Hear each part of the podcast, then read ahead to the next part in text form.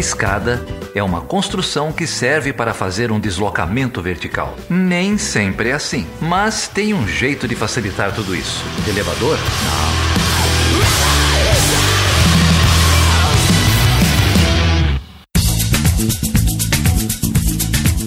Sejam bem-vindas, sejam bem-vindos a mais um episódio do Chutando a Escada. E aí, Carol, como é que você tá? Eu tô bem, voltando agora em 2019, tentando me preparar psicologicamente para esses quatro anos.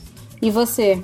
Da mesma forma como você, me preparando e considerando cada dia que passa um dia menos, né? Exatamente, também tô nesse mesmo, mesmo espírito. É, bom, e para um começo aí de ano pesado, o Chutando a Escada também já começou não pegando muito leve. Depois a gente dá uma viajada pela Coreia do Norte e tem um episódio esse ano ainda sobre a China, super bacana. Chegou a hora de ir mais hardcore. E o chute dessa semana, o chute 91, que foi ao ar, é, abordou uma questão super importante. A gente conversou com o Marcelo da Silveira sobre o nosso super lastimável sistema prisional e a relação que ele tem com a lei das drogas no Brasil. Pois é, e quando o Marcelo achou que tudo estava acabando, o Geraldo foi lá e mandou duas perguntas aí super controversas, né? Super importantes. Uma delas é bem, bem, bem tensa, né? Sobre a redução da maioridade penal. Cara, o Geraldo não dá folga, né? Faz os outros trabalharem de graça nas férias. Marcelão lá de Havaianas em Ubatuba, penando com Wi-Fi. E aí, pronto para abrir uma serva. Lá vem o Geraldo com essa bomba aí sobre maioridade, que obviamente merecia um outro podcast em si, mas foi uma pergunta super relevante e, e bem importante dele ter ter trazido aí. Sim, com certeza. E aí nós tivemos uma ouvinte aí que é nossa fã do Estando da Escada e mandou um e-mail pra gente, a Elisa Cruz. Ela mandou um e-mail para depois de ouvir o programa informando sobre a PEC, sobre a maioridade penal. Então a gente vai ler um trecho aqui do e-mail dela, beleza? Uhum, vamos, vamos sim. Então vamos lá ela comentou o seguinte: ela comentou sobre a PEC é, sobre maioridade penal e a de número 33 se encontra no Senado. E ainda comentou que a discussão da redução não é retomar o critério de discernimento. O direito civil e o direito eleitoral, por exemplo, usam discernimento para definir quem pode praticar atos ou votar.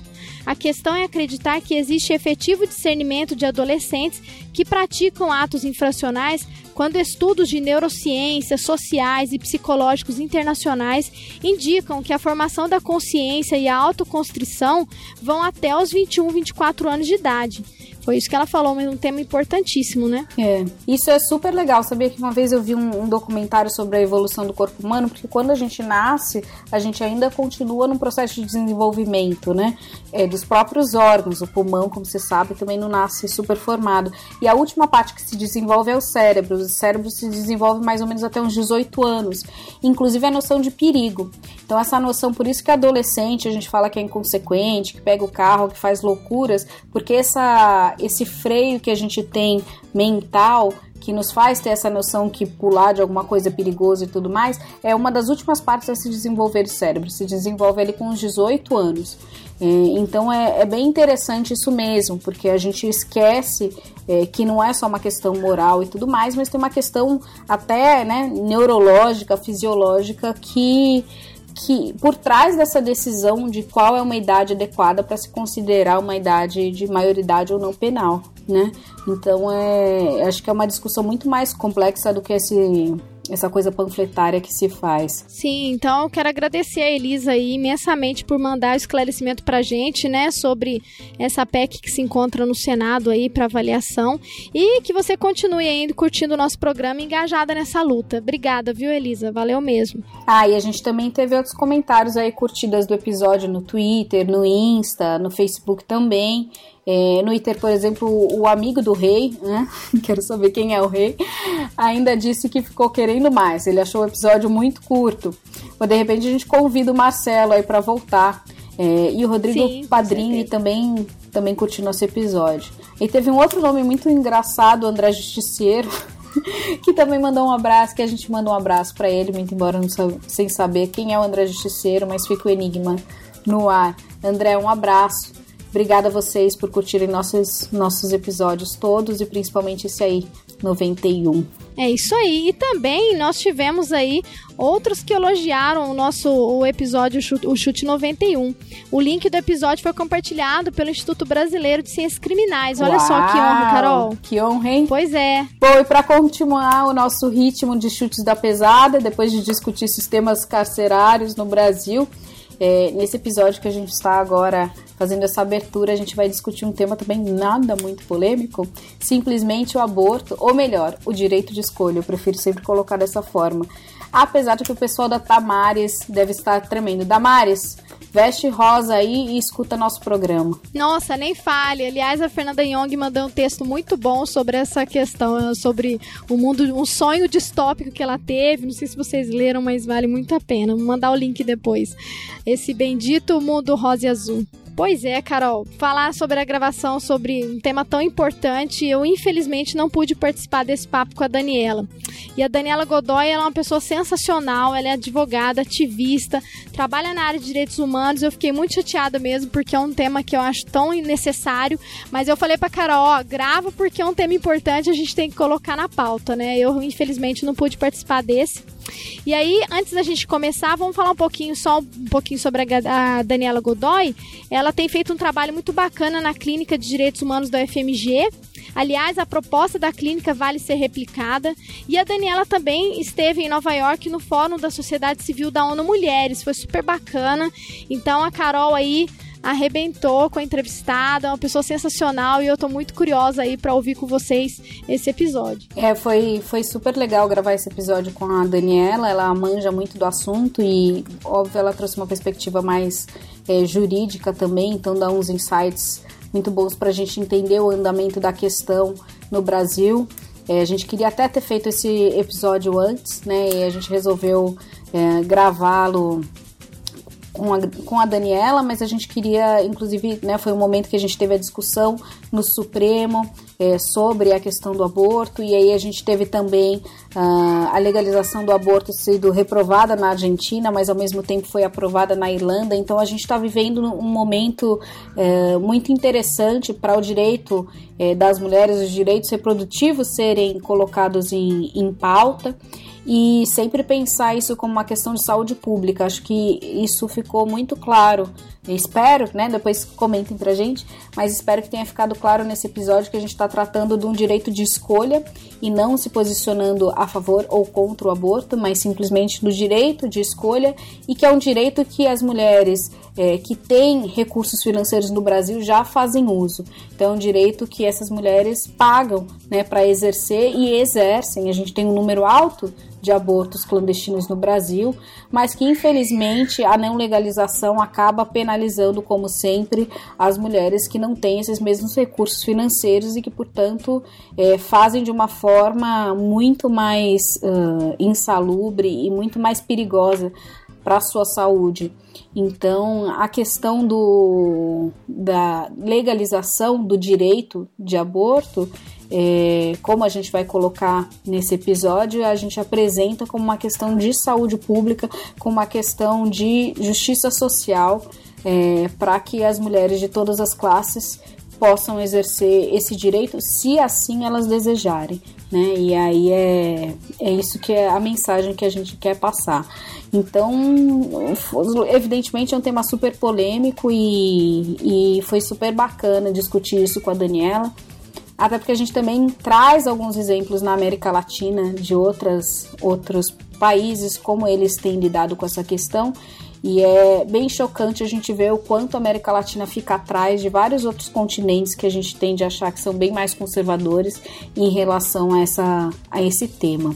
É, então é mais uma vez a gente tenta quebrar esse tabu do Brasil como um país super liberal e entender que aqui tem um conservadorismo que essas eleições manifestaram muito bem e que tem questões que merecem sim estar na pauta, né? Assim, voltando como a gente estava falando da maioridade penal, que tem que ser discutido com propriedade, com informação, com dados né? E não ficar num achismo de bar. E esse é um desses temas super quentes que a gente, lógico, trouxe para vocês, queridas e queridos ouvintes. Mas antes de entrarmos nessa conversa, é importante deixar aqui nossos canais de contatos e agradecimentos. Para apoiar o Chutando a Escada, você pode acessar aí, gente, o PicPay me barra chutando a escada.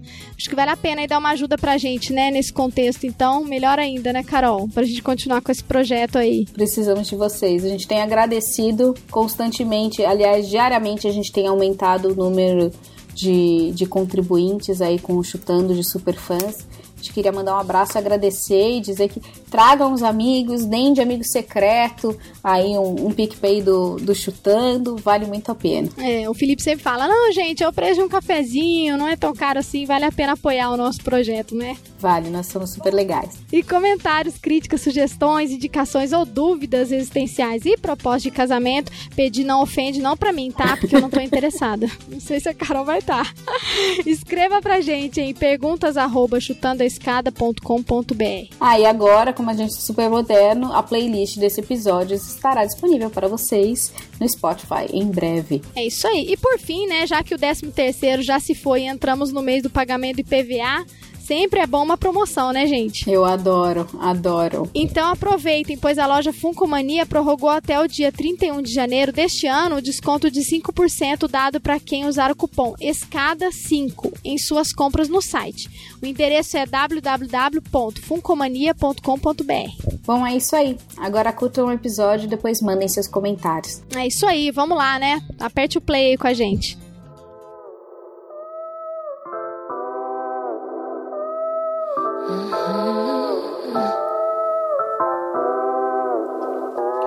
Já me perdi, tentando me encontrar. Já fui embora, querendo nem voltar.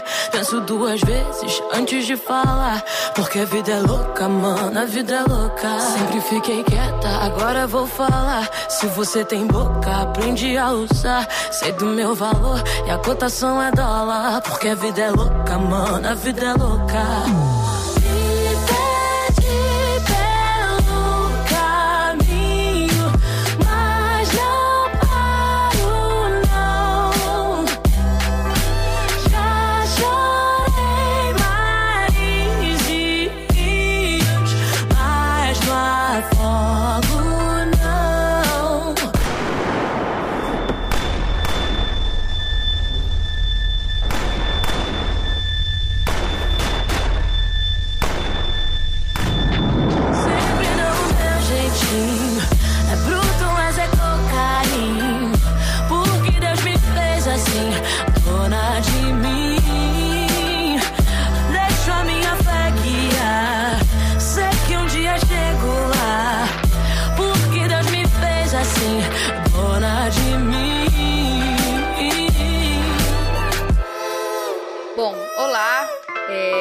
Prazer estar aqui para gravar mais um programa, no quadro nosso Ela Chutando a Escada. E hoje a gente vai discutir um tema extremamente polêmico. Aliás, a gente sempre discute temas polêmicos, mas esse eu acho que vai ser particularmente polêmico, que é uma questão aqui de saúde pública no nosso país. A cada dois dias, uma mulher morre vítima de aborto inseguro no Brasil, e todos os anos ocorrem mais de um milhão de abortos clandestinos. Só no SUS são 250 mil internações e mais de 140 milhões de reais gastos por causa de complicações pós-aborto. Uma em cada cinco mulheres até os 40 anos já abortaram no país, segundo uma pesquisa eh, nacional do aborto desenvolvida pela ANIS, pelo Instituto de Bioética. E as mulheres que abortam são, em geral, casadas, já têm filhos e 88% delas se declaram católicas, evangélicas, protestantes ou espíritas. Cerca de 20 milhões dos abortos são realizados no mundo de forma insegura todos os anos, resultando na morte de 70 mil mulheres, sobretudo em países pobres e com legislações restritivas como nós. 97%, na verdade, dos abortos clandestinos ocorrem em países em desenvolvimento e, ao mesmo tempo, 80% dos países desenvolvidos permitem o procedimento. É, bom, e para discutir esse assunto, A gente está aqui recebendo hoje a Daniela Godoy. A Daniela é advogada da Clínica de Direitos Humanos da UFMG e tem atuado entre vários temas nessa agenda da criminalização do aborto no Brasil. Daniela, é um prazer estar tá te recebendo aqui. Muito obrigada por encarar esse desafio de bater esse papo polêmico. Eu que agradeço, professora Carolina. É uma honra estar aqui contribuindo para essa discussão é, que a clínica tem trabalhado é, nos últimos meses. É, você podia até apresentar para a gente um pouco esse trabalho da clínica, que eu entrei em contato com ele esse ano, achei super interessante. Uma iniciativa a ser aí replicada. Você pode falar um pouco para a gente o que vocês estão fazendo? Claro, com certeza. A Clínica de Direitos Humanos da Universidade Federal de Minas Gerais é um programa de pesquisa e extensão vinculado à divisão de assistência judiciária, que é como se fosse o núcleo de prática jurídica da Faculdade de Direito, e que visa né, complementar a formação dos, dos, estudantes de Direito e Ciências do Estado é, em temáticas afetas aos direitos humanos. Assim. Além de tudo, fornecer um amparo técnico mais sólido para uma atuação na assessoria jurídica dos casos individuais que são recepcionados na divisão de assistência judiciária, prestando assessoria em direitos humanos e também em casos estruturais, casos ampliados em que há necessidade de uma, uma atuação mais estratégica, com um, é, uma atividade mais, mais, integrada e utilização de metodologias mesmo de, de advocacia estratégica em direitos humanos. Então, a gente atua em casos paradigmáticos, individuais, coletivos, Atualmente, né, temos alguns, algumas pautas que são trabalhadas é, em, em, termos de casos ampliados, como, por exemplo, a, a, situação da retirada de bebês de mulheres em situação de vulnerabilidade, que é o caso mais órfãos, abordagem de, de temas de direitos humanos em empresas, é, principalmente em, em, relação ao crime ambiental ocorrido em Mariana, com o rompimento da barragem de Fundão, é, as retificações de nome e gênero de pessoas transexuais e travestis, é, que são, é uma atuação importante da clínica também, e um projeto de pesquisa que está sendo desenvolvido em relação ao sistema socioeducativo sobre apotelamento de adolescentes, focado em diversidade de gênero, diversidade sexual. Isso, bom, e você também tem uma experiência internacional, né, que você estava me falando. É, é, e só para complementar, né, porque o, uhum. além de todos esses temas, tem um grupo de trabalho que acompanha a, arguição de, de, de descumprimento do preceito fundamental 442, que trata da descriminalização do aborto.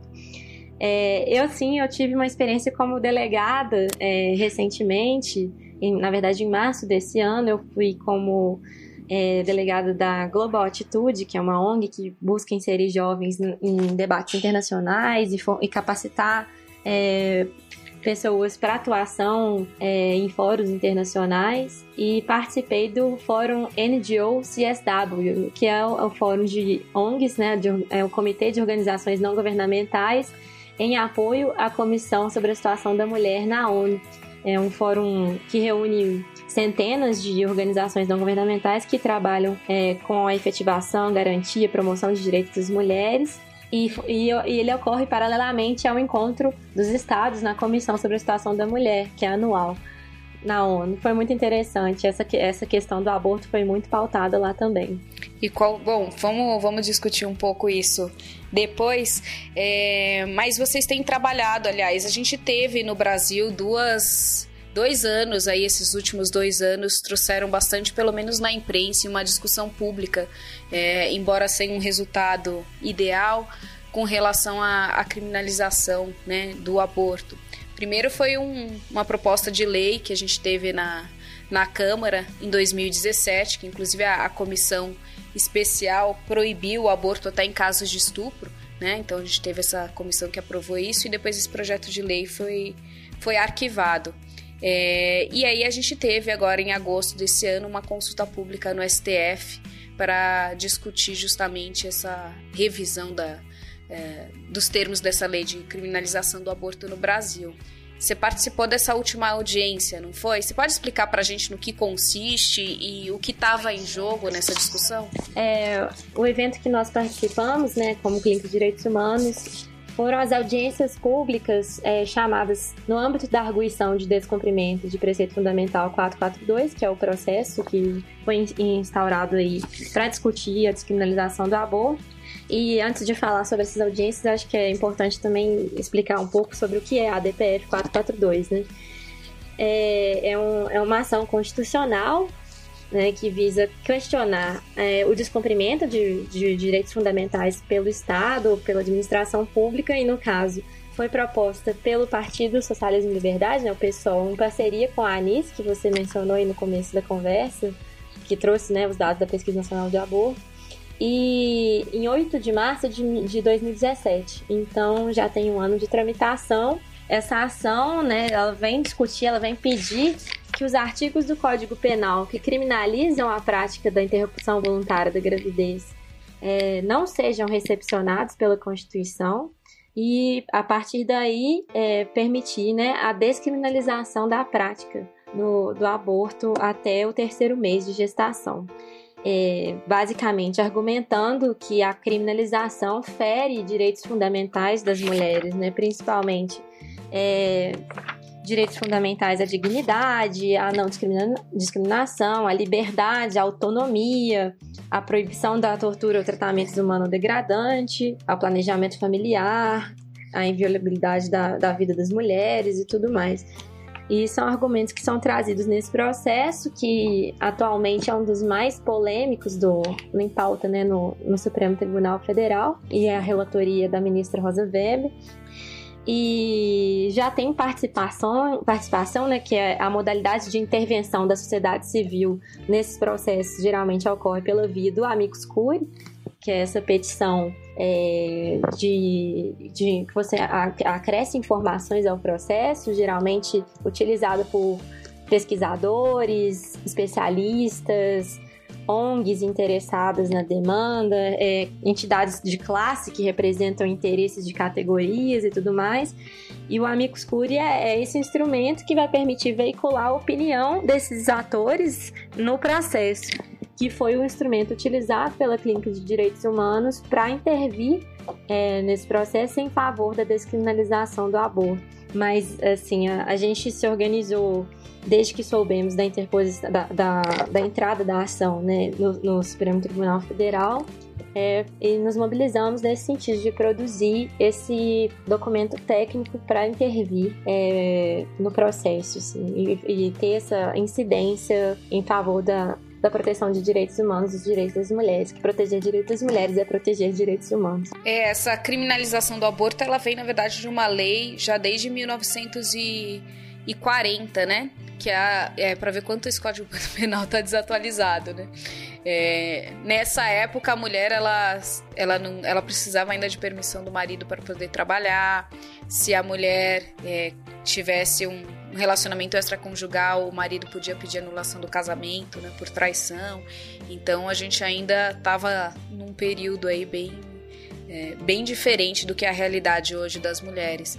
É, mas, e aí depois a gente, né, então tem essa, legalmente tem essa discussão, não é isso? Assim, eu não entendo muito, mas pelo que eu vi, é, como a Constituição ela é posterior e ela garante às mulheres esse direito da cidadania, essa certa liberdade de escolha e tudo mais, é, a gente fazer valer a criminalização em base ao Código Penal de 1940 está ferindo esse direito nosso constitucional, né? Não tem essa discussão legal também por trás? Justamente, né? E a legislação, tanto constitucional quanto infraconstitucional, permite justamente, por meio de algumas, alguns instrumentos, como é a arguição de descumprimento do preceito fundamental, questionar os diplomas anteriores com base no que foi instituído pela Constituição, né? O, o, Código Penal é muito anterior à Constituição de 88, tem uma lógica, uma, uma principiológica é muito diferente do que, do que a Constituição atualmente é, positivou e salvaguardou em termos, né, os avanços que foram ocorrendo em direitos, em proteção de direitos fundamentais, o artigo 5 da Constituição,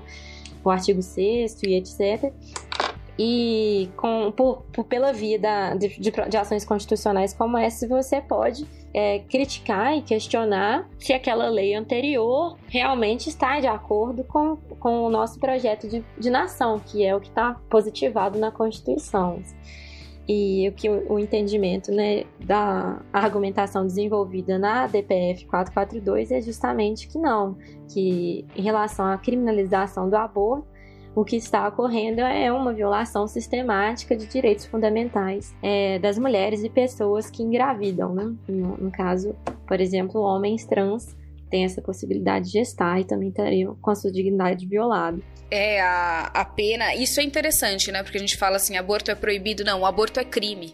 Né? Ele é tratado como crime é, e a gente tem uma pena aí de 1 a 3 anos de detenção para a gestante e uma reclusão também do médico de 1 a, a 4 anos se ele retirar o feto, né? Se ele realizar qualquer procedimento que envolva o feto. Então, não só é uma prática que assim é proibida no sentido de que não é regulamentada e que o Estado não fornece, como também quem passar por essa prática, em tese, é, corre o risco de, de ser presa, né?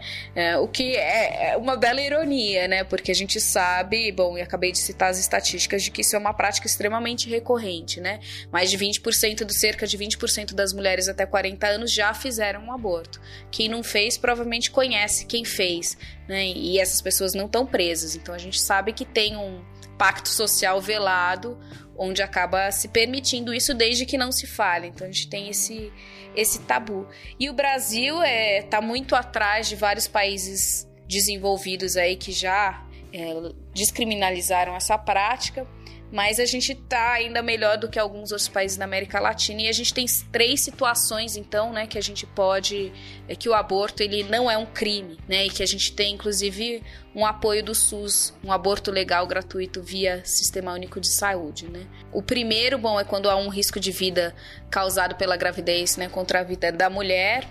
A segundo caso é quando a gestação é resultante de um estupro e o terceiro caso é se o feto é anencéfalo, né? Então, se ele nasce, aliás, ele, ele nasce e não vai, sua vida não vai durar, né? Então, a gestação é, um, é praticamente um bebê que que é uma vida que vai se perder meio que imediatamente após o nascimento, né? Então, nesses casos, nessas três circunstâncias, a gente tem é, essa legalização do aborto. E essas, né, como eu falei inicialmente também, essas três circunstâncias também são questionadas, né? A, a própria proposta, projeto de lei de 2017 é, quer justamente criminalizar também uh, quando o aborto ele é resultante de um estupro, né? Obviamente, essa proposta foi por um homem é, que nunca foi estuprado, né? E, e que também nunca, nunca gerou uma vida e nunca foi uma gestante para saber o que é essa relação com, com um feto, né? E com, com uma vida que cresce na sua barriga e, e imagino, bom, não consigo nem, nem imaginar. Mas no Brasil a gente tem então essa questão muito desse falso moralismo, né? Um tabu falar sobre aborto. Exato. É, que é, de fato, é uma constante, né? um fato da vida reprodutiva de milhares, milhões de mulheres né? É, do país e que precisa realmente ser tratado como realmente é, que é um problema de saúde pública e precisa ser considerado pelo poder público como tal. É, e é justamente uma argumentação que a gente desenvolve nesse, nessa petição né, de Amigos Curi que a gente é, protocolou no processo, é justamente isso, assim, é, que a descriminalização vai ter o potencial de garantir que seja respeitado o direito das mulheres à autonomia e precisões sobre a sua própria vida e saúde sexual reprodutiva, assegurar a sua liberdade, e evitar a submissão a diversas formas de violências, né, que hoje permeiam a experiência sexual e reprodutiva de várias mulheres, né, para não falar também em violência obstétrica, é, racismo e, e outras questões que atingem principalmente mulheres negras e pobres.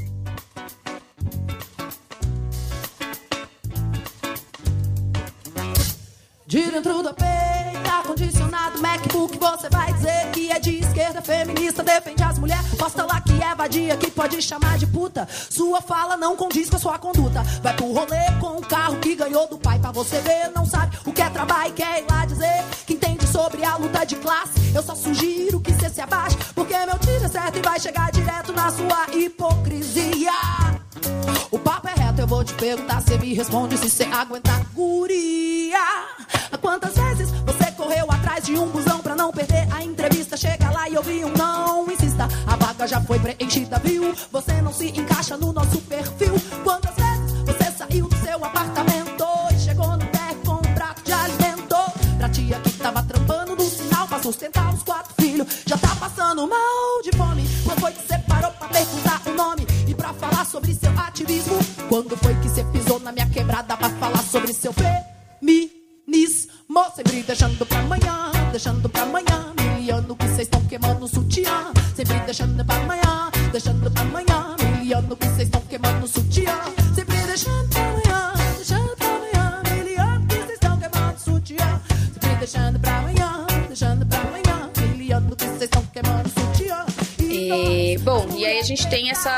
verdade, essa grande discussão, né? A gente tem essa questão racial, é, uma descriminalização ela, ela é importante para uma questão de saúde mesmo das, das mulheres, né? A gente sabe que é, um aborto ele custa entre 5 e 10 mil reais e o que não faltam são clínicas particulares para quem pode pagar esse valor, é, fazer essa prática. Né? Embora não seja é, simples nem para quem pode pagar, mas a gente tem é, isso muito, muito acessível para as mulheres de uma renda mais alta. Né? Então a gente tem uma questão também de, de discriminação social, uma questão de discriminação econômica por trás da, da questão do, da criminalização do aborto e além da gente ter essa uma discussão muito grande por trás de bom quem regula o meu corpo né? É, e aí a discussão, a gente falou um pouco do aspecto legal, mas se a gente for por esse aspecto mais biológico, também tem aquelas discussões entre qual momento se inicia a vida, né? E quem tem o, o direito de escolher, que isso tem sido bem, bem presente. É, e aí, né, por um lado, a Constituição ela diz que vai proteger a vida humana sem distinções uh, e, de certa forma, considera a fecundação como já esse início dessa vida. Por outro lado, essa personalidade civil da pessoa é só com o nascimento, né? Então a gente tem essa é, esses, essas duas categorias, né, do que seria essa o Estado reconhece como, como vida. A gente sabe que biologicamente falando, a partir da fecundação, a gente está falando de uma célula, né? Vira um embrião só depois de, de algumas semanas de gestação. Então, é, os biólogos já discordam um pouco disso, mas tem sido um argumento também é, bem utilizado. Né? É, o argumento biológico ele tem diversos, diversos problemas, né? Porque ele tem essa grande discussão e essa, essa grande dificuldade de estabelecimento de um parâmetro único para a definição do início da vida é, e do, do nível de desenvolvimento do, do embrião, do, do, do possível feto no, no, no útero e tudo mais. E são parâmetros, né, que muitas vezes são definidos com base tanto em crenças morais e religiosas, às vezes com, com estudos que, que não dialogam. Então, é, o, o central dessa conversa não, não é definir mesmo biologicamente o, o que é o parâmetro do início da vida ou não, mas pensar é, no que essa criminalização representa é, para a proteção dos direitos das mulheres que estão ali gestando, ou que foram vítimas de violência, ou que estão ali com uma gravidez indesejada, o que isso representa de fato, né, para os direitos dessas pessoas, assim, que já têm sua dignidade, já têm sua personalidade, já têm seus direitos é, fundamentais reconhecidos e reconhecíveis. E enfim, o, o que a gente concentra na, na, discussão do, desse trabalho que a gente desenvolveu é, foi muito na, no entendimento, por exemplo, da Convenção Interamericana de Direitos Humanos é, sobre a questão é, da proteção da vida, né?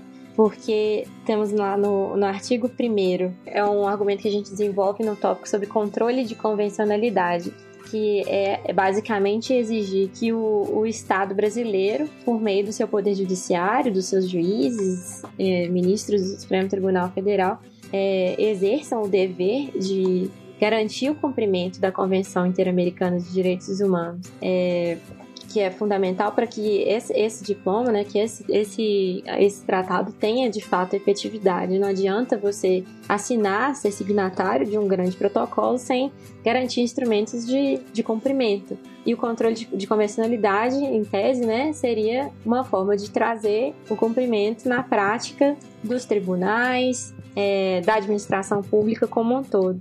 E o que acontece é que no artigo 4.1 do, do Pacto São José da Costa Rica é, é, é, é positivado que toda pessoa tem o direito de ter sua vida respeitada e que esse direito deve ser protegido pela lei e, em geral, desde o momento da concepção. É, e utilizando né, uma, uma, interpretação dessa expressão em geral, a gente entende que a proteção da vida ela, ela não pode ser levada às últimas consequências de forma tão absoluta é, como muitas das pessoas que defendem a manutenção da criminalização alegam, né?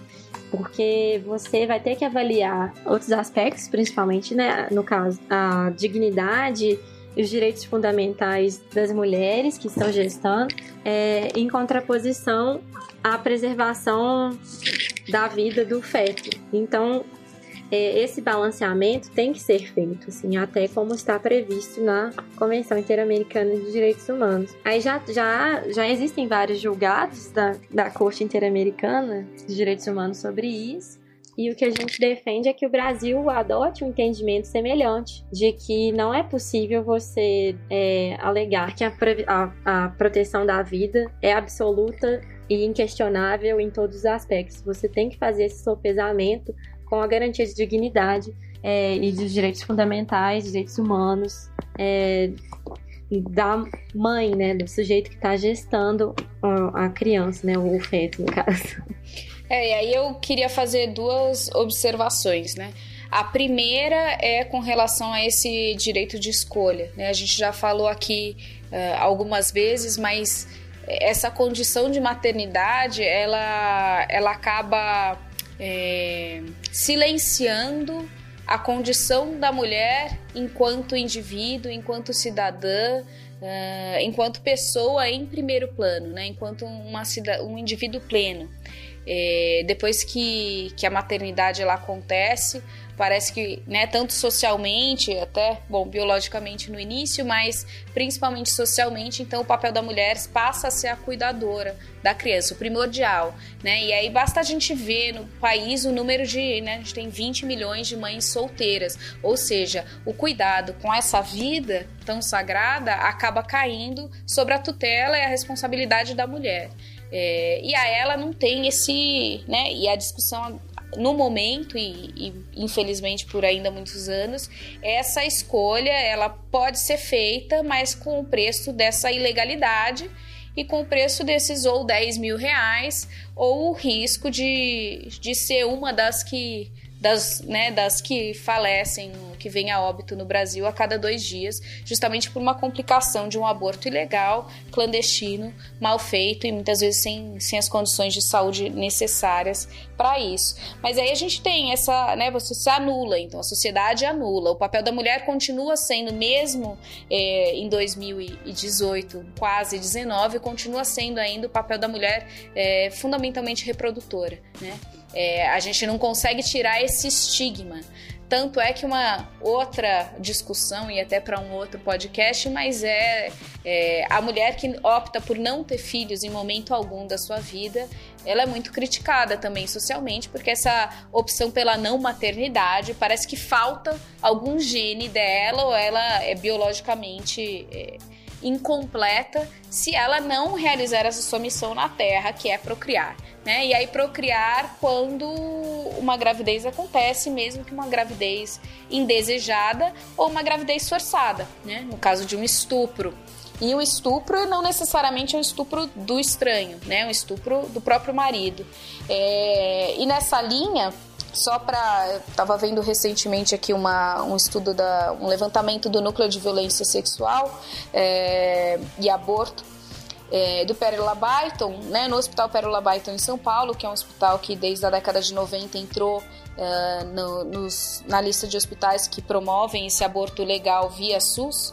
Metade das pacientes atendidas nesse serviço de aborto legal, então do Hospital Pérola Byton, são crianças e adolescentes de 10 a 13 anos. O agressor é sempre próximo, o pai, o padrasto, o avô, o tio ou um amigo da família, né? É... E aí a gente está falando aqui de casos. Bom, imagina uma criança de 10 anos, além de ter sido estuprada, né? Ela ainda tem que. É, não compete nem a ela fazer essa escolha, mesmo quando a mulher pode recorrer, e aí uma criança, né? Pode, uma menina pode recorrer a um aborto legal aqui, ela precisou de um adulto tomar ciência dessa gravidez e resolver interceptar e recorrer a uma das três é, das três possibilidades da lei para poder fazer um aborto legal. Né? Acho que esse tabu também impede que muitas pessoas, muitas meninas nesse caso, veja só, metade são crianças de 10 a 13 anos. Né? É, não são nem adolescentes, bom, 13, 13 começa, mas assim, são meninas. Né? É, e acho que esse tabu que a gente tem por trás do aborto, de não poder nem falar sobre isso, é, provavelmente faz com que, mesmo nesses três poucos casos onde se possa ter um aborto, haja esse constrangimento também de recorrer, né? É, então a gente vê o quanto é importante estar tá falando dessa temática sem, sem preconceito e, e, e sem hipocrisia. Eu acho que a palavra principal por trás da, da criminalização do aborto é essa grande hipocrisia que a gente vive. E nisso que você disse, é, há um grande problema que é importante frisar, que não só o moralismo, a hipocrisia, a, né, o cerceamento da própria discussão desse tema traz para a vida de milhares de meninas e mulheres, né, etc. Mas o, o, problema central da deficiência da política pública de, do serviço de abortamento legal no Brasil, assim.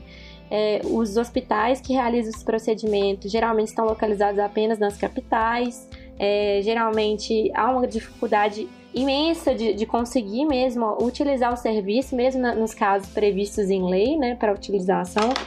Os três que você mencionou, o aborto anencéfalo, a situação de violência sexual e, e quando há um, um, um risco grave à vida da, da mulher, é, o, o acesso ao serviço é, é extremamente limitado extremamente limitado. Tem muitas pesquisas sobre isso, sim. É, tem até um documentário é, realizado pela Clínica de Direitos Humanos da Universidade Federal do Paraná, é, que trata do aborto legal e é muito interessante você ter essa visão dessa, dessa política como de fato ela é, né? Porque a impressão há muita desinformação sobre isso e as pessoas é, tendem a crer que o serviço opera, que, que qualquer pessoa que chegar e falar que sofreu uma violência sexual, engravidou, simplesmente aborta em, em piscar de olhos, não é assim, né? E as, os, os empecilhos que são colocados, às vezes até ilegais, a essas mulheres que recorrem ao serviço, é, né, exigências de diversos documentos, de comprovações várias, sendo que não é necessário, enfim. São diversos problemas, mas a concentração do serviço nas capitais, os, os poucos hospitais que de fato oferecem, é, isso tudo limita o acesso a um direito que já é garantido, né? Que é do, do aborto legal, nos casos previstos em lei. É, você tem um, um despreparo, né, por parte é, de boa parte da equipe médica na realização desses, desses procedimentos e, e que com, com constrangimento, né, além de você não ter condições adequadas, mas é, eu tenho, né, bom, a gente vai fazer um depois sobre sobre violência obstétrica, mas assim, eu teve, né, tem uma amiga que teve um aborto espontâneo é, e que foi pro hospital e assim, no caso dela era uma gravidez desejada, né? Então assim, era traumático de outra forma, mas ela tem que fazer, teve que fazer todo um procedimento médico, o médico questionando e, e assim, uma legalização um aborto feito do lado de gestantes, na mesma sala, gestantes dando à luz e ela né, passando por esse procedimento do lado. É, no caso, a gente tem relatos aí quando são violências mesmo, fruto de um estupro, alguma coisa assim. O anencefalo é um pouco mais, digamos, fácil, porque você tem um laudo clínico do feto, né? Mas do aborto, às vezes a mulher chega lá e ela tem que contar, narrar essa história e passar por essa mesma história várias vezes, né? Para explicar, além de levar o boletim de ocorrência. Então, ela tem que reviver aquele trauma do estupro várias vezes, né? É, e além de ter que se submeter a um, a um aborto, né, que não é, uh, não é uma, uma prática fácil, né?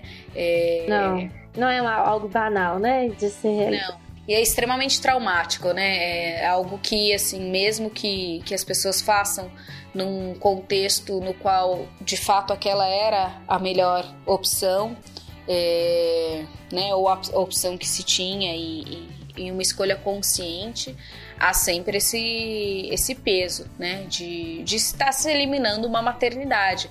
Mais do que essa discussão da vida, né? Eu acho que essa condição de mãe, né? Quando você faz um aborto, morre uma, uma mãe naquele momento, né?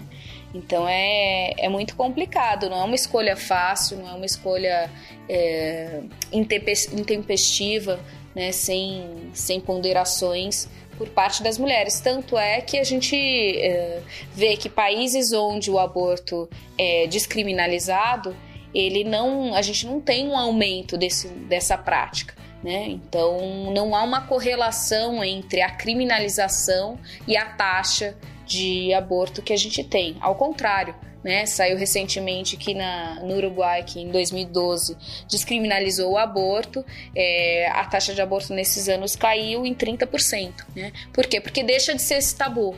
E aí as pessoas falam mais de métodos contraceptivos, falam mais das complicações de um aborto, né? Se tem um conhecimento maior sobre tudo isso, é, então vem mais instrução, né? Mais educação.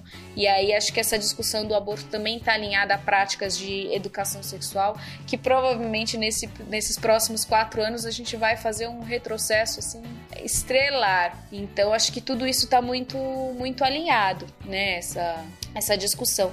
E aí a outra coisa, bom, é, né? Outro argumento é bom, se o Estado quer proteger tanto essa vida, então cadê o Estado quando essa vida nasce, né? É, é essa, o mesmo Estado que quer colocar uma mulher na cadeia três anos porque ela porque ela talvez já tem três outros filhos e não tem condições nenhuma financeira de bancar mais uma vida, né? E o seu parceiro ou pai é um dos 20 milhões que não prestam assistência às mulheres, ou um daqueles 5,5 pais de crianças que não têm é, o registro né, da figura paterna seu, na sua certidão de nascimento, ou seja, pais que sumiram do mapa completamente nem registraram a criança. Né? Então a gente tem esse aborto do pai, né? É, cadê esse aborto social que ninguém fala dessas crianças que já existem? E cadê o Estado então para prestar uma assistência? Né? Se você quer faz, obrigar a mulher a, a levar uma gestação até o fim, obrigar a mulher a ter esse filho e a, a provavelmente ela que vai ser responsável por criar essa, essa criança, mesmo uma criança que ela não quis ter, olha emocionalmente quão complexo isso é para essa relação que se estabelece, né?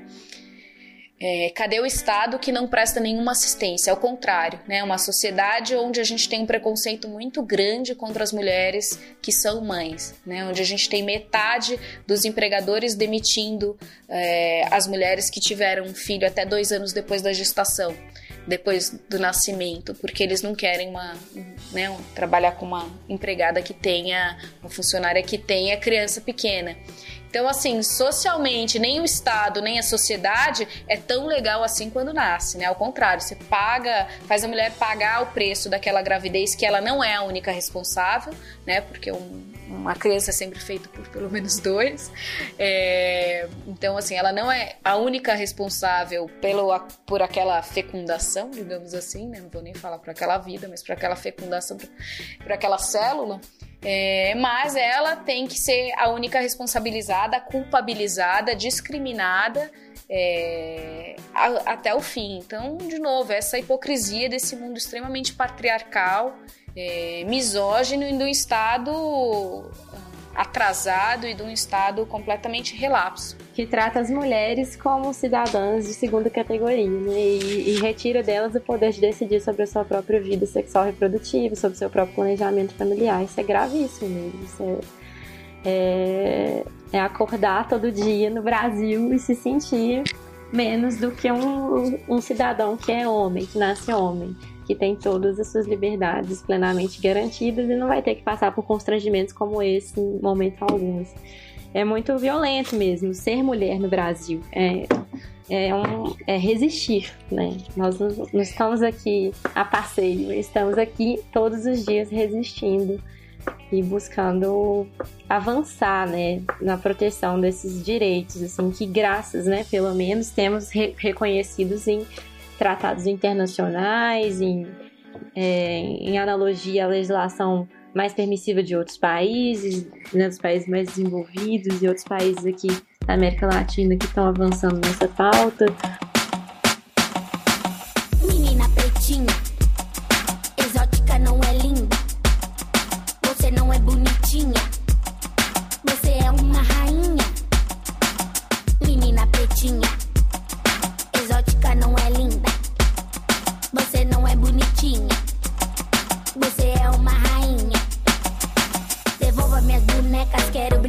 elas. Minhas bonecas preto que fizeram com elas. Vou me divertir enquanto eu sou pequena. Barbie é legal, mas eu prefiro a máquina africana. Com a história do griot, sou negra. Eu tenho orgulho da minha cor africana. Com a história do griot, sou negra. Eu tenho orgulho da minha cor. Menina pretinha, exótica não é linda. Mas é importante falar também das estratégias de resistência que nós temos, né? E de avanços e de articulações que são possíveis ser feitas nesses momentos, né? Inclusive no momento atual, para continuarmos é, avançando e se não avançando tanto quanto gostaríamos, mas continuarmos firmes é, é, nessa luta, assim, que é, ainda é uma luta que vai, vai seguir por muitos anos, né? E o que nós. É, e muitas, talvez décadas. Mas o que nós buscamos é, trabalhar, assim, enquanto advocacia estratégica em direitos humanos, enquanto ativistas, enquanto advogadas, juristas, feministas, é, essa movimentação que nós fizemos de acompanhar esse, essa, esse, esse processo, né, a DPF 442, é, trouxe muito dessa perspectiva, assim, para atuação profissional mesmo de advogadas, assim, mulheres que se interessam por, por é, demandas de direitos, direitos humanos, direitos coletivos e tudo mais. O que nós fizemos é, foi criar uma rede de proteção composta por juristas, por advogados, por ativistas em Minas Gerais. Nós nos articulamos para estudar esse processo, é, desde a petição inicial até as, as petições de amigos curi que foram sendo protocoladas por diversos setores, né, dos conservadores ao progressistas, por ONGs, por pesquisadores, por, por especialistas. E a partir desse estudo, né, a clínica participou desse processo em parceria com, com o coletivo Margarida Alves de, de, de Advocacia Popular e com a Assessoria Jurídica Universitária Popular, a JUP da UFMG, o grupo de estudo sobre psicologia, questão do aborto na América Latina, o GEPSILA. Nós nos reunimos periodicamente para estudar o processo e pensar como nós podemos contribuir com argumentos que ainda não tinham sido tão bem trabalhados por outras, por outras petições, por outras entidades, e acrescentar é, é, e somar mesmo no, é, em número e, e, em peso argumentativo é, nas posições favoráveis à descriminalização. E durante uns sete meses, oito meses, nós ficamos estudando e no, em 8 de março desse ano, cada um cada um desses, desses atores, né, a, a, a clínica, o coletivo Margarida Alves, a JUP, protocolou uma petição de amicus curiae no processo, assim, simbolicamente no dia 8 de março, e cada uma, cada entidade ali defendendo um, um grupo específico de argumentos que não estavam tão bem cobertos no processo. Assim. E aí, assim, são estratégias técnicas de, de ativismo, né, de, de avanço de, de direitos e de proteção de direitos humanos, mas que elas têm uma... É, elas são institucionalizadas, elas têm uma inserção é, mais garantida, assim, por exemplo, do que simplesmente uma ação direta, uma, uma manifestação. Elas, as duas coisas têm que caminhar juntas, né? A, a, a resistência em forma de, de assessoria, de, de advocacia, de técnicas mesmo de litigância estratégica, trabalhos em rede e advocacia em direitos humanos, junto com a mobilização social. Então, uma coisa muito bonita de acompanhar esse processo sim, foi perceber como que as coisas estavam dialogando bem é, com os movimentos de ativistas nas ruas e tudo mais. Lá em Brasília, no dia da, nos dias das audiências de agosto, dos dias 3 e 6, é, enquanto as audiências ocorriam dentro lá do, do, do, plenário do Supremo e tudo mais, nas ruas havia um festival auto-organizado de mulheres, inclusive chamado de Festival pela Vida das Mulheres, e ali circularam centenas de mulheres, centenas de pessoas interessadas em, em, discutir a questão do aborto, com diversas mesas, rodas de conversa, oficinas, em que essa temática é, foi tratada é, amplamente, assim, até com convidados de outros países, principalmente das Argentinas, né, que protagonizaram esse processo recentemente. E ali, para mim, é o epicentro dessa luta na América Latina. É, e assim, é, essas coisas têm tem repercussão, sabe? Não podemos desistir das estratégias que temos, assim, enquanto advogados, enquanto ativistas, temos é, instrumentos para utilizar a favor do avanço dessas pautas, assim, da, e, do, e do avanço dos direitos das mulheres no, nacionalmente e internacionalmente também. Mas é isso, é, é pensar também nessas, nessas estratégias de resistência, que elas são possíveis e muitas vezes a gente sente que não pode fazer nada em, em face de um de um contexto tão violento, tão imutável, né? E atualmente com principalmente se a gente for pensar no Congresso Nacional, com, com os parlamentares conservadores, as bancadas da bala, da Bíblia, do boi e, e os retrocessos que são, que são gerados a partir daí é, mas pensar que é possível mobilizar. E a própria existência desse processo, né, a própria ADPF 442, é, quando ela foi protocolada pelo PSOL, é um símbolo disso. Sim. É, mas ela não pode, de, de forma alguma, ser desvinculada da atuação de mobilização mesmo das mulheres dia a dia, na, nos, nos, nos dias de luta, nos dias importantes, né, quando houver Principalmente eu fico pensando que, com certeza, esse movimento que ocorreu nas audiências públicas deve ocorrer no dia do julgamento, né, no futuro, e ocorrer. Mas, assim, é caminhar juntos. Mobilização e é, atuação estratégica, técnica. É, e a gente não tem previsão para essa votação, né? Mas você trouxe a, a Argentina, foi lindo, né? A, as demonstrações dela. Foi assim, e foi no mesmo ano onde a gente teve na Irlanda é, essa mesma ocupação das ruas pelas mulheres, né, a favor da, da descriminalização do aborto na Irlanda. Na Irlanda passou, então o resultado foi positivo. É, e na Argentina, infelizmente, não, né? Mas de qualquer forma, é, se mostrou que não há um, não é um assunto tão consensual assim e que, e que há uma resistência que nem você pontuou, né? Aliás, na Irlanda é extremamente interessante, porque como a Irlanda é, é católica, né, a gente tem ao lado o Reino Unido ali em Inglaterra, onde, né, origem protestante tal, tem até uma relação bacana da gente pensar nisso, não, que não dá para fazer essa correlação em todos os casos, mas essa presença do catolicismo especial é muito, muito forte, né? Se a gente olhar na Europa, é, a gente já teve a, a Corte Europeia de Direitos Direitos Humanos condenando várias vezes a Polônia porque não segue as, os tratados internacionais e os, e os tratados europeus com relação a, ao tratamento das mulheres em situações de, né, em casos de aborto. É, a Polônia é um país extremamente católico, extremamente conservador, conservador na política agora também, é, onde o aborto também não é legal, né? Então a gente tem esse caso. Na Irlanda, por muito tempo, é, o aborto não foi legal, muito embora na, na Inglaterra seja desde os anos 60. E aí o que tem, na, o que se via muito na Inglaterra era um fluxo migratório clandestino de meninas que saíam da, da Irlanda, iam para Inglaterra para fazer um procedimento de um aborto no sistema de saúde e depois regressavam. Né? Existiam até ONGs que auxiliavam adolescentes a fazer isso, eram voos noturnos para ir para Inglaterra fazer um aborto legal, então elas não estavam cometendo crime, né? Estavam fazendo um aborto legal e poder regressar. Então, assim, a gente vê que as pessoas, quando percebem a necessidade de fazer um aborto vão buscar alternativas. Né? E aí a gente teve, ainda bem, é, no ano passado, essa, essa mudança extremamente importante na Irlanda da legislação que agora agora a gente vai pelo menos né, não vai mais ter essa necessidade desse fluxo. É, eu morei na, na Inglaterra cinco anos e quando eu descobri que eu estava grávida, uh, eu fui na, no SUS, né, lá, e, e para mim foi uma, uma experiência extremamente interessante, porque eu estava grávida acho que de oito semanas, e a médica que me atendeu falou para mim: Ah, então, parabéns, você tá grávida. É, eu vou te dar dois números de telefone aqui. Se você optar em manter, né, prosseguir com essa gravidez, você, quando der 12 semanas, você liga para esse número aqui e agenda seu pré-natal.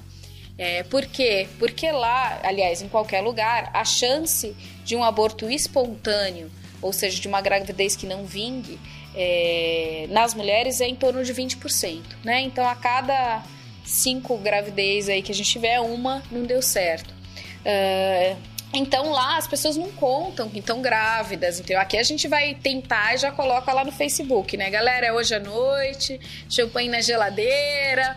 É, e lá não. Lá é, nem os médicos, você não conta, e nem os médicos assim te olham. Ela fala: olha, só não fuma, não bebe e, e toca a sua vida aí, entendeu? Porque pode ser que você perca. Eles falam bem assim, pode ser que você perca. E realmente pode, né? Então, depois de 12 semanas, aí você mata o pré-natal se você tiver ainda grávida, né?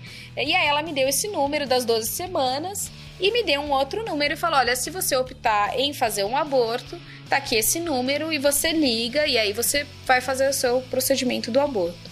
E para mim foi muito interessante porque eu sempre fui a favor é, do direito de escolha. Uh, só que a gente vive numa cultura onde, mesmo quando a gente é a favor desse direito de escolha, há um peso moral muito grande nessa escolha. Né? Não é uma escolha livre e uma escolha na mesma medida. É, e culturalmente isso também sempre mexe. Né? Uh, então é uma coisa meio transgressora você ser a favor do direito da escolha, né, no Brasil. E aí quando ela me deu essa opção, eu me senti muito estranha, porque eu falei, gente, como assim, né? Você quer você quer ter seu filho, você liga nesse número, se você optar por ter um aborto, você vai fazer um outro um outro caminho, mas é esse número aqui, sem menor julgamento, né? E as duas opções me dadas em condições de igualdade. É eu não sabia o que fazer com aquele empoderamento, sabe? Demorou pra, pra cair a ficha. É óbvio que não é assim, ah, sim, né? Vou fazer um aborto, então tá, então você vai na sala do lado e faz um aborto. É, há uma, um screening, né? Então você vai passar por algumas consultas, você vai falar com um psicólogo, eles te dão um tempo, algumas questões para você pensar, refletir. É, algumas pessoas te entrevistam para ter certeza de que você tá convicta daquela sua escolha, não é uma, algo intempestivo, né? Então eles também não tratam de uma forma banal mas eles colocam em primeiro lugar a mulher, né? É, e isso foi foi muito legal, assim. Eu lembro que eu, quando eu contei para algumas amigas que eu estava grávida, algumas delas até me perguntaram: "Ah, e você vai ter ou você vai abortar?" Eu falei: "Ah, eu optei em ter." E, e aí elas me falaram: "Ah, porque eu já fiz um aborto." E aí começam a vir as histórias com muita naturalidade, né?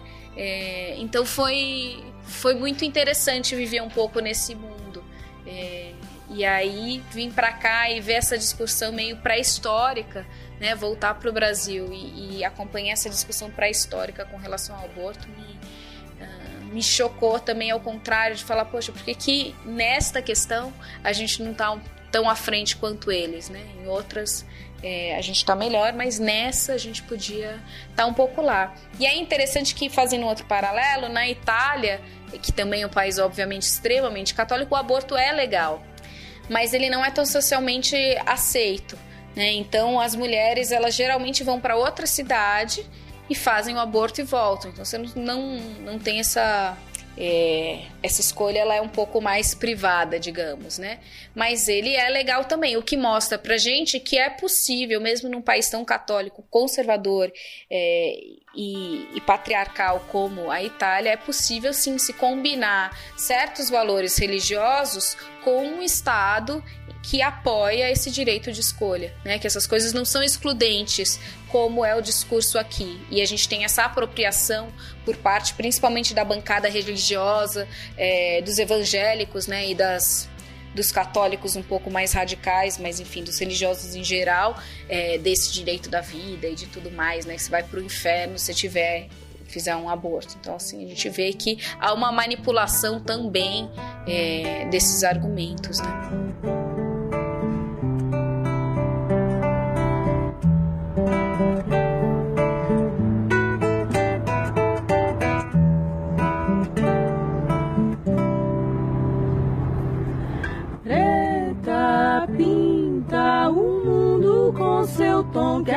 Essa tua negra tinta para brotar a cor nessa cidade cinza que tanto te negou, mas oh preta pinta.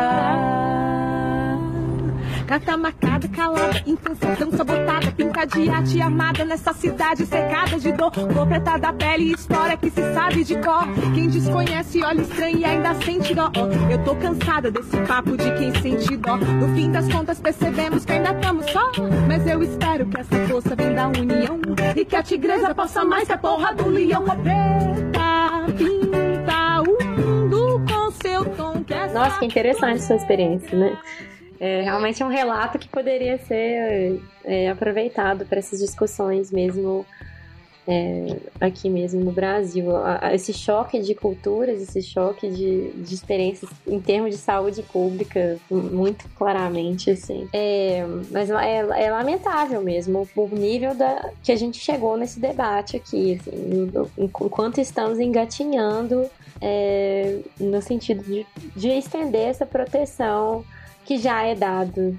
É, assim, o que eu penso é o seguinte: as pessoas que têm essas a, as suas concepções religiosas é, no sentido de proteção da vida absoluta, irrefutável, é, a todas as consequências, as pessoas já estão protegidas. Elas não elas não, não têm seus, seus, seus direitos, suas, suas, garantias violadas de forma alguma. Elas têm a sua, as suas comunidades de fé a quem recorrer, a quem é, enfim, se relacionar e tudo mais, mas a gente mantém a, alheias a essa proteção milhões de mulheres e, e convive com isso, com essa realidade de, de, de promover, né, o que, que não deixa de ser, né, por parte do Estado, a prática de aborto inseguro, a, a prática de aborto é, insalubre, e, e, a colocação em risco de todas essas mulheres que não vão deixar de praticar a interrupção voluntária da, da, da gravidez porque ela é crime.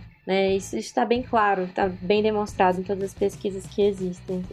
Então, assim, as pessoas precisam entender né, que a, a proteção tem que ser ampliada e, e não cada vez mais cerceada, como é o objetivo das, das forças conservadoras, né? É, a gente falou um pouco da Irlanda que fez um passo é, positivo para frente, mas é, que a da Argentina também, embora né, a discussão tenha, tenha logrado grandes frutos, mas a gente também acho que só colocar em pauta e ir para as ruas já é importante.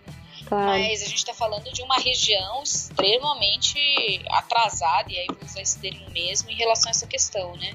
Na América Latina, dos 33 países, só Cuba, Uruguai e Guiana permitem a, a o direito da escolha. Uhum. É, e aí a gente tem também né, na cidade do México, México, é interessante, na cidade do México tem uma lei municipal que permite o aborto, mas no resto ele é extremamente é, proibido. Né? Se a gente falar Nicarágua, Honduras, El Salvador, República Dominicana, Haiti e Surimame, é, o, a criminalização ela é completa. Então a gente não tem nem essas três Uh, três condições aí que a gente tem no Brasil para poder ter, ter um aborto. Sim. E aí, para mim, assim, dos países mais bizarros, e esse termo também, é, é, o Salvador, né? Eu li é, recentemente um, um artigo na, na, revista The Economist é, que me chamou a atenção, que é a história de uma menina de 18 anos e ela tava, ela foi para o hospital com muitas dores, muitas dores abdominais e tudo mais.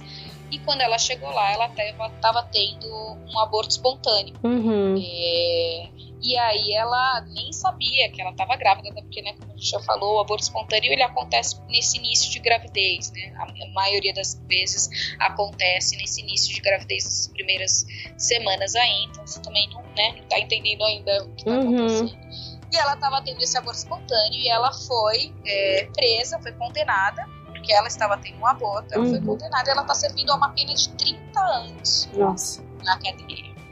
né, por uma gravidez que ela nem sabia que ela estava tendo. Uhum. É, tem um outro caso lá também de uma menina que ela foi estuprada pelo pai e ela ficou grávida e não sabia. E imagina né, a relação que ela tinha também para ir no médico e tudo mais. Uhum. E aí ela teve um aborto também no vaso sanitário é, e levaram ela para o hospital, porque ela estava perdendo muito sangue. Ela também foi condenada, é, ela foi condenada a cinco anos de cadeia. Nossa. Então a gente tá, tá bem mal, assim. Uhum. E sinceramente, muito embora a gente esteja fazendo esse programa, é, eu até né, falei com a Débora, Débora, a gente tem que fazer isso em 2018, porque 2019 vai ser mais tabu ainda, certeza. mas me preocupa muito a possibilidade de retrocessos, né? Claro. É, não só da lei se manter assim, mas da lei piorar, né? Se a gente tiver o desarquivamento aí desse, desse projeto de lei de 2019, que proíbe até no caso de, de, de estupro, né? É, a gente vai dar passos atrás. Então acho que a gente tem que estar muito vigilante nos nossos direitos nesse momento, porque, aliás, no momento que está por vir, porque a chance da gente ter esses pouquíssimos direitos que a gente tem retirados é maior ainda, né? É, além de tudo, né, além da, da questão do retrocesso nos direitos, temos é, o risco de perseguição às, às figuras que às vezes protagonizam, né, ou estão à frente dessas lutas, como ativistas e defensoras de direitos humanos. É, no caso, tem até um caso muito concreto, que é o da professora Débora Diniz, é, que está à frente da ANIS, o Instituto de Bioética, que realizou a pesquisa nacional do aborto, foi premiado internacionalmente e foi ameaçada de morte. É, enfim, a tendência é situações como essa serem acirradas, né? E, e isso desestimula é, e gera, realmente nos faz retroceder, inclusive em nossa própria auto-organização, nas, nas redes que foram criadas de organizações feministas, de mulheres defensoras de direitos humanos também. E isso é muito sério. Sem contar os cortes de financiamento a pesquisas, a atividades é, de avanço, de elaboração de conteúdo técnico sobre isso. É, o, o retrocesso, o, a- o temor pelo retrocesso é geral mesmo, assim, em todas, todas as esferas. Assim. Mas é muito sério. Você falou da, da Débora Diniz, né, professora da UNB. Sim. É, a gente queria até aproveitar e mandar nosso abraço de solidariedade a ela. Com certeza. Além de ser uma ativista, ela é uma das ah, pesquisadoras de mais destaque, né? Ela ganhou o prêmio da revista Foreign Policy é, como uma das 100 pesquisadoras globais de destaque no mundo. Uhum. Extremamente, extremamente ativa aí também é, e ativista. E ela tem feito né, uma pesquisa é, densa e de altíssimo nível sobre sobre o aborto. É, e, com, e com um rigor metodológico também impecável. O rigor da pesquisa dela é impressionante. assim. Realizado por mulheres. É, é, A qualidade do trabalho dela é tão inquestionável que foram atacar ela da maneira que as pessoas tinham, que era com ódio. isso. É, já que não há argumento Não há argumentos. questionar o que ela fala, é, o que ela fala não, mas o que, os- que ela encontra de resultados na pesquisa dela, né? Ela só comunica, na verdade, o que ela tem muita base empírica para estar afirmando, já Isso. que não há é, argumentos contra, vem o ódio, né? Porque o ódio silencia ou quer silenciar os argumentos. E aí ela participou da audiência, né? E, e foi muito ativa nessa discussão aí da, da DPF e isso rendeu para ela uma perseguição aí que foi parar na delegacia é, as denúncias e ela teve que sair de Brasília e é, eu vi recentemente também que ela tá acho que saindo do país também Sim. é, acuada por essas, esse, esse ódio é, que a gente tem que ficou bem clara nessa campanha Eleitoral, né? nessa campanha eleitoral de que isso vai, vai voltar com tudo ou pelo menos vai ser mais legitimado Uhum. mas a Débora é, é fantástica e espero que, que ela retomem as suas pesquisas em breve.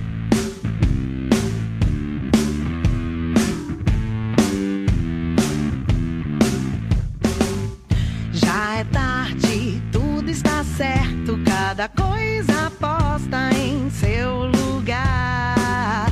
Filho dorme, ela arruma o uniforme, tudo pronto pra quando despertar. O ensejo a fez tão prendada, ela foi educada pra cuidar e servir. De costume esquecia-se dela, sempre a última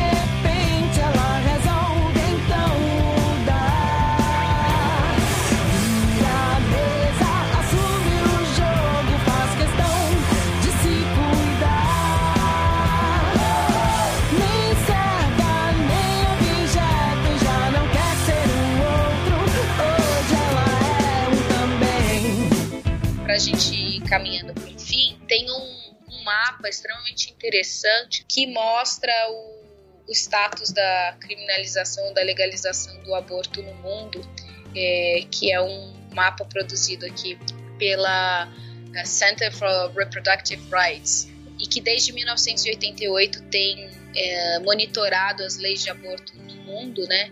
e viu um progresso significativo aí.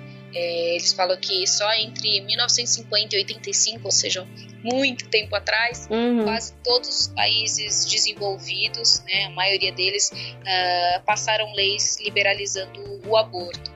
E que em 1994, 179 países, inclusive Brasil, assinaram é, a Conferência Internacional da População e é, um plano de ação, né, um, um plano de ação para desenvolvimento e, e- e direitos da população, onde eles se comprometem a prevenir é, os abortos que, que, que trazem riscos à saúde. Né? É, isso tem sido importante, mas que os países, em geral, não seguem isso. E aí o que é interessante, porque eles têm um mapa, depois a gente vai colocar o link aqui, mas eles fazem um mapa mundi, e aí a gente vê claramente que, assim, o aborto ele não vai ser legal, tirando esses três países que eu mencionei da América Latina, né? Então ele não é legal na América Latina, na África, com a exceção da, com a exceção da Tunísia e da África do Sul, olha que interessante. Aham. É, e aí a gente vai pegar o Sudeste Asiático, ali, Irã, Afeganistão, Índia, o Myanmar, né? Tailândia, o Laos, a Indonésia também. Mas a gente já vai ter a legalização do aborto pleno é, em- no Vietnã, em Camboja. A gente tem países como Mongólia, Cazaquistão, Turquia, Austrália, lógico, os países escandinavos. ah, na, na Europa, só a, a Polônia, que não vai ter, né? É, em todas as circunstâncias, mas tem em algumas circunstâncias. Uhum. E, e aí a gente vai vendo, né? Bom, na América do Norte também é legalizado, então assim, a gente vê claramente essa divisão norte-sul global, é, e nesse caso jogando contra o nosso lado, né? Mas mostrando o quanto a gente tem uma, uma diferença é, interessante em termos da- das percepções e da, das políticas do Estado com relação a- ao aborto, é, o quanto discrepante é isso do norte para o sul, né? É, então, é, eu acho que é muito importante colocar nessa perspectiva mais global quando a gente acompanha e quando a gente faz essa discussão, porque os argumentos que são apresentados principalmente para justificar essa criminalização são argumentos que parecem muito é, inquestionáveis, né? muito únicos, muito universais. Uhum. Absolutos, né? Isso. Absolutos, exato. E aí, quando a gente vê esses dados e identifica que culturas, que economias, ah, que países com origens étnicas e, e- e com um background religioso tão diferentes eh, conseguem e veem o aborto de uma forma diferente, esse, essa, esse valor universal cai e absoluto, você colocou, cai por terra. Uhum.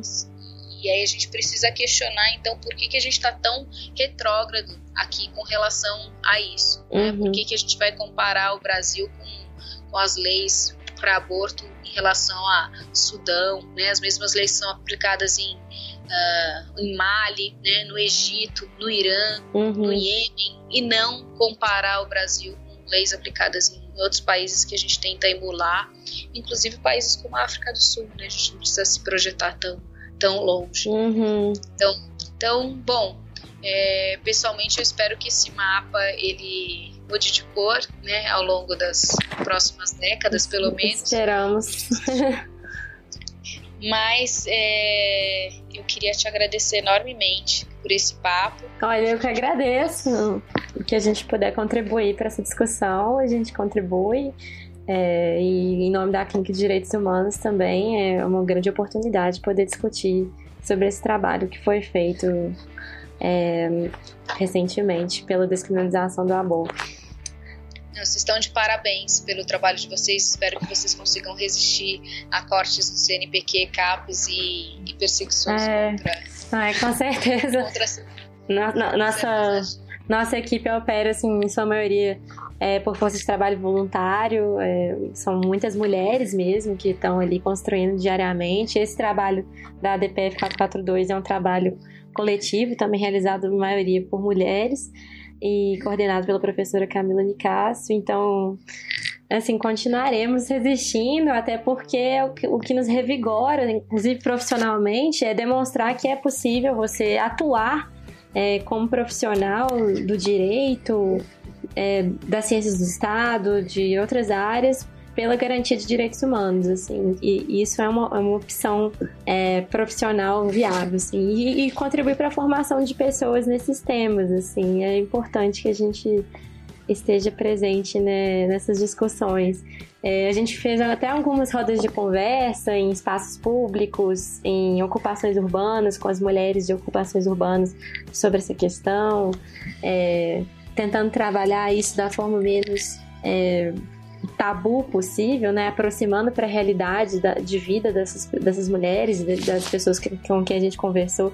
Então faz parte do trabalho, né, não só a produção de documento técnico, de acompanhar audiência, de acompanhar processo judicial, mas é, aproximar a discussão da sociedade e trazer essa pauta para o debate acadêmico, inclusive, que é uma proposta que a gente tem de é, realização de eventos, seminários, palestras sobre esses temas e direitos sexuais reprodutivos estão na ordem do dia, é, não, só, não só a discriminação do aborto, mas, é, enfim, a, a amplitude mesmo de direitos que envolve é, a, a gestação da mulher, das pessoas que engravidam.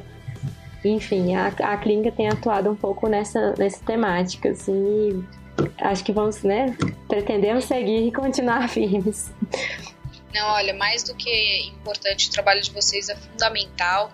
É, e acho que a gente tem que trabalhar em todas as frentes mesmo, em todas as áreas, Uhum. buscando cada um argumentos do seu lado para poder é, combater um pouco esses- essa visão que se tem distorcida sobre essa questão e, e trazer para um debate inteligente, né? Sim. É, então acho que é bem o trabalho de vocês espero que se multiplique também em outros cursos de direito, né? Mais Claro. do que formarem bons concurseiros, espero que os cursos de direito formem bons cidadãos também e cidadãs, Sim. assim como todas as outras áreas.